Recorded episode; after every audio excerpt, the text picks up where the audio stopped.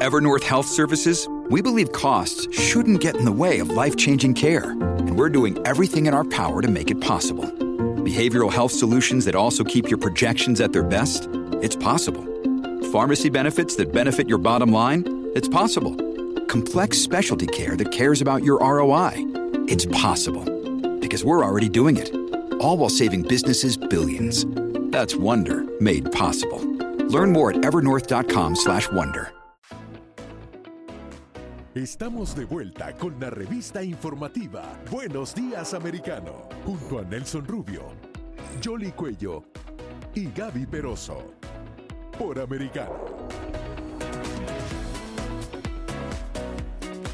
Y continuamos con más informaciones aquí en Buenos Días Americano. Jolly Cuello, Nelson Rubio y Gaby Peroso. Y ahora vamos a hablar del tema de Venezuela.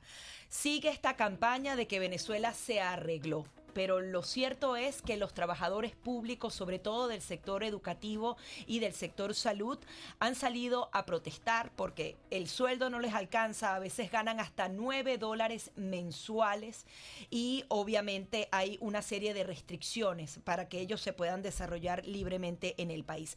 Vamos a darle la bienvenida a Keta Stephanie. Ella es profesora asociada de la, de la Universidad Central de Venezuela y secretaria de información de la Federación de Asociaciones y profesores de Venezuela.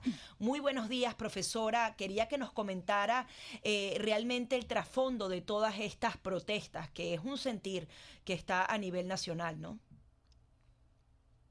Bueno, buenos días, muchas gracias por la invitación al programa. Sí, eh, nosotros venimos protestando desde marzo. No es que desde marzo empezaron las violaciones a los derechos laborales, aquí llevamos ya mucho tiempo, muchos años, con, violación de los derechos laborales y pulverización del salario. En marzo, a raíz de la, del ajuste, de, un nuevo ajuste de salario mínimo, eh, el, gobierno, a través de una oficina de planificación, LONAPE, sacó un instructivo que violenta eh, la, la estructura de las tablas salariales, es decir, la distancia de los cargos, lo que nosotros llamamos que la plana, es decir, pone muy cerquita los, cargos para un nivel hacia abajo, digamos los, los cargos en, en las tablas salariales y además altera la fórmula eh, de otros beneficios salariales, de la prima antigüedad, de la prima doctoral, en el caso de los universitarios, eh, de la prima por hijo, de otros beneficios salariales, lo que significa que, bueno, eh, lo que se debería ganar es dos veces más que lo que ellos están pagando. Eso viola el, el bueno, aquí se está violando para empezar el, artículo 91 del salario suficiente de la Constitución, pero además se está violando el derecho a la conegociación colectiva que está establecido en el artículo 96 y el derecho de, sindicación, la libertad sindical, porque el gobierno no discute con las federaciones legítimas, sino que inventó una federación, la crearon en el Ministerio del Trabajo en 2015 y entonces eso es una reunión de yo con yo, pues de la célula del partido de gobierno en donde eh, siempre eh, este, salen desfavorecidos eh, los trabajadores, en nuestro caso los profesores universitarios. FAPO es la, la única federación de profesores universitarios. Ellos discuten con una federación que no es de profesores universitarios. Entonces, bueno, el, el asunto es que se profundiza la protesta y el descontento a raíz de esa violación, porque están violando todos los derechos, y a eso se suma eh, que entonces eh, recientemente con esa federación que estoy diciendo para gubernamental firmaron que el bono vacacional lo iban a pagar eh, por parte, la mayor parte el año que viene. El bono vacacional es para el disfrute de las vacaciones, no se puede pagar así, eso viola también todas las leyes y los convenios internacionales eh, el 95 de protección del salario, el 87 de libertad sindical, el 98 de negociación colectiva. Es decir, aquí se está eh, violando todo el marco jurídico de protección de los trabajadores. Eso es lo que está ocurriendo y eso es lo que genera esa protesta. Eh, la protesta ha sido respondida, bueno, en un primer momento empezó una represión selectiva, empezaron a meter gente presa, dirigentes sindicales, empezaron a amenazar por los medios oficiales, eh, pero lo que la, la, la, protesta fue creciendo y es una protesta articulada con las organizaciones eh, de trabajadores de distintos sectores de la administración pública, pero fundamentalmente magisterio universitario y salud. ¿Esperan ustedes eh, como gremio, como sindicato? Sindicato, líderes sindicales, algún tipo de resultado? ¿Esperan ustedes alguna solución a estos problemas a partir de las propias eh, eh, acciones engañosas del régimen de Nicolás Maduro? O sea, están en las calles, están protestando. Ah, hacía tiempo que no se salía en Venezuela realmente a manifestarse de esta manera, pero ¿esperan algún tipo de resultado real de estas eh, protestas?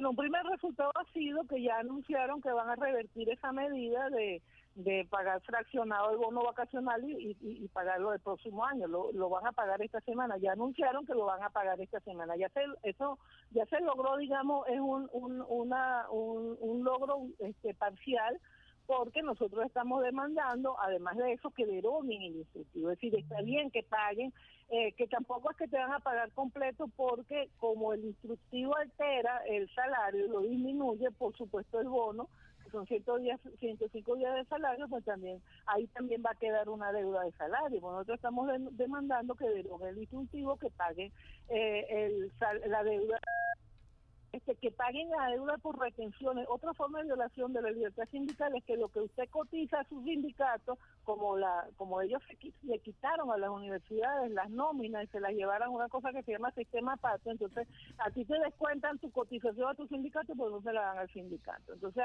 eso es un relero que ya que eso eh, viene ocurriendo desde el año pasado. Nosotros estamos demandando que le regresen las nóminas a las universidades, que se respete la autonomía universitaria, que se paguen las providencias estudiantiles los estudiantes acompañaron, está acompañado estas movilizaciones y en Venezuela el derecho a la educación se ha perdido, porque con un 96% de pobreza la gente no tiene cómo, no solamente en el sector universitario, en, la, educación básica. Claro, y me gustaría, señora Stephanie, eh, a propósito, ¿usted nos puede contar un poco más de la realidad que hay en Venezuela? Porque, eh, como mencionaba Gaby en la introducción, a lo que están tratando de demostrar es que ya todo está bien y que se está arreglando, pero háblenos a, eh, mm, ahora de lo, de lo que se está enfrentando, entendiendo que ustedes están en ese proceso de, de pedir mejores condiciones, pero la realidad que hay en el país, ¿cuál es?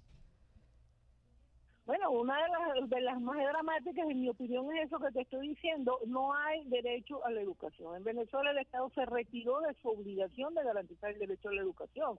En la emergencia humanitaria compleja eso no ha sido este, prácticamente tomado en cuenta, a pesar de que uno lo viene señalando desde hace tiempo. Nosotros logramos que la Asamblea, la Asamblea Nacional de 2018 este, eh, declarara la emergencia eh, humanitaria en la educación, porque son muchos años, nosotros tenemos un descenso de matrículos este, en, la, en el primer grado de primaria. Es decir, el niñito que no tenía, que no fue a primaria en, 2017, bueno, ¿cuántos años tiene ahorita? Y no ha ido. Eso afecta la vida de la gente para toda la vida. Es decir, nosotros tenemos muy, ya generaciones que no han ido a la escuela, que no han aprendido a leer. Es mucha gente, es decir, ya estamos en el 65% eh, de matrícula. Y la matrícula que hay tampoco se está garantizando el derecho a educación básica. Porque, bueno, no hay suficiente maestro por este tema del salario. Es decir, eh, se ha quedado algún, este, muchas materias fundamentales sin maestros, entonces ellos lo que hacen es que promedian las notas y promueven a los muchachos en el, en el sistema, los promueven pero no le dan la formación. Entonces el derecho a la educación está comprometido y ese es el futuro de la nación y ese es el futuro este, de los estudiantes, pero el otro tema es ese tema que yo señalaba de la pobreza, el 96% de pobreza eso es fundamentalmente por pobreza de ingreso, porque acabaron con el ingreso familiar.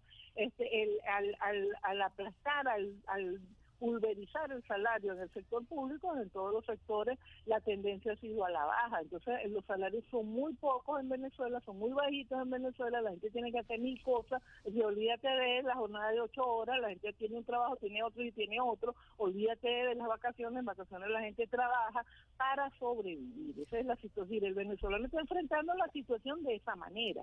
Está, estamos enfrentando la situación, pero en una situación seguimos en emergencia humanitaria, este, eh, sin servicio, sin seguridad social, porque el, sistema de salud está colapsado y entonces desde los gremios nosotros estamos librando nuestra lucha por el derecho a la educación, por el presupuesto para la educación, porque eso hay que financiarlo, por las providencias para que los muchachos puedan estudiar, es decir, que tengan becas, que tengan transporte, que tengan comedor.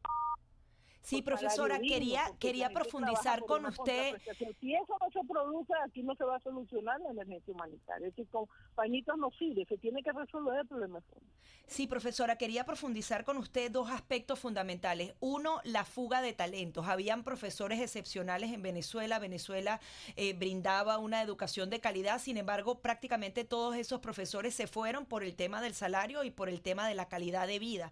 Y obviamente eso impacta sobre todo en los estudiantes universitarios. Y por otro lado, en los de educación primaria está el tema de la pandemia. Ellos decían que se estudiaba virtualmente, pero hay una realidad en el país. No hay computadoras y no hay internet. Por tanto, hay generaciones enteras que han estado hasta dos años sin ir a un aula y por tanto no reciben ningún tipo de educación.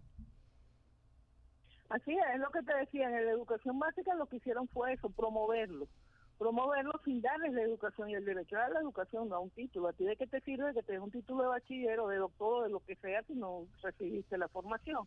Eso es lo que está ocurriendo en educación básica. Y este y en el sector universitario, en las universidades autónomas en las que todavía nosotros sostenemos, eh, eh, ahí no ocurrió eso, ahí simplemente los muchachos se atrasaron, es decir, no los aprueba, simplemente que no pudieron cursar muchas materias.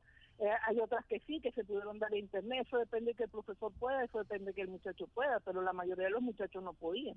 Entonces de 20 muchachos un curso te quedaban 5, eh, eh, porque no hay las condiciones materiales elementales para que este, se pueda se pueda realizar ese derecho. Y el otro problema, ese que tú señalabas, no es solamente el caso de los profesores, sino en el caso de los estudiantes también. O sea, nosotros hemos perdido muchos estudiantes y nosotros hemos perdido muchos profesores, y sobre todo los profesores jóvenes. Es quienes están sosteniendo la, la, calidad que ha mantenido, porque los profesores, digamos, años, o los profesores que deben estar jubilados, seguimos en la universidad, este, y porque hemos logrado preservar la, la carrera académica, es decir, el sistema de ingresos sigue siendo por concurso de posición, el sistema de ascenso sigue siendo por publicaciones, por investigaciones, etcétera, entonces eso ha mantenido la calidad, pero eso tiene un límite en el tiempo. Nosotros tenemos ahorita un promedio de edad de más de 60 años en las universidades, porque las nuevas generaciones no se pueden incorporar a una cosa que usted haga ese servicio social de darle clases a los muchachos de las universidades, pero usted ya crió sus hijos, pero usted ya tiene un techo y usted, este, digamos, ejerce libremente la profesión en otras partes para mantener eso. Y otra cosa, una persona que está empezando su vida profesional no puede. Es decir, no puede. Entonces, tú no puedes abrir un concurso y ofrecerle a la gente que va a ganar 20 dólares. no, olvídate, eso no existe y entonces esa es la situación y eso tiene un límite en el tiempo. Porque, bueno, porque biológicamente no vamos a poder sostener eso mucho más tiempo. Muchísimas gracias, profesora. Se nos ha este, agotado el tiempo son tan importantes estas luchas. Nosotros necesitamos rescatar la universidad y rescatar la educación. Muchísimas gracias. Era la profesora Keta Stephanie, eh, asociada a la Universidad Central de Venezuela y también secretaria de Información de la Federación de Asociaciones de Profesores de Venezuela. Bueno, vamos a hacer una breve pausa. Recuerden que ustedes pueden estar en comunicación con nosotros a través de todas las redes, ah, pero también descargándose la aplicación de Americano Media, ¿no? Claro que sí, además en las diferentes plataformas, Roku, Apple TV, Amazon y Hulu, y además marcar el número 305-482-6251 para interactuar con nosotros. Ya regresamos en Buenos Días. Americano. Enseguida regresamos con más, junto a Nelson Rubio, Jolly Cuello y Gaby Peroso, por Americano.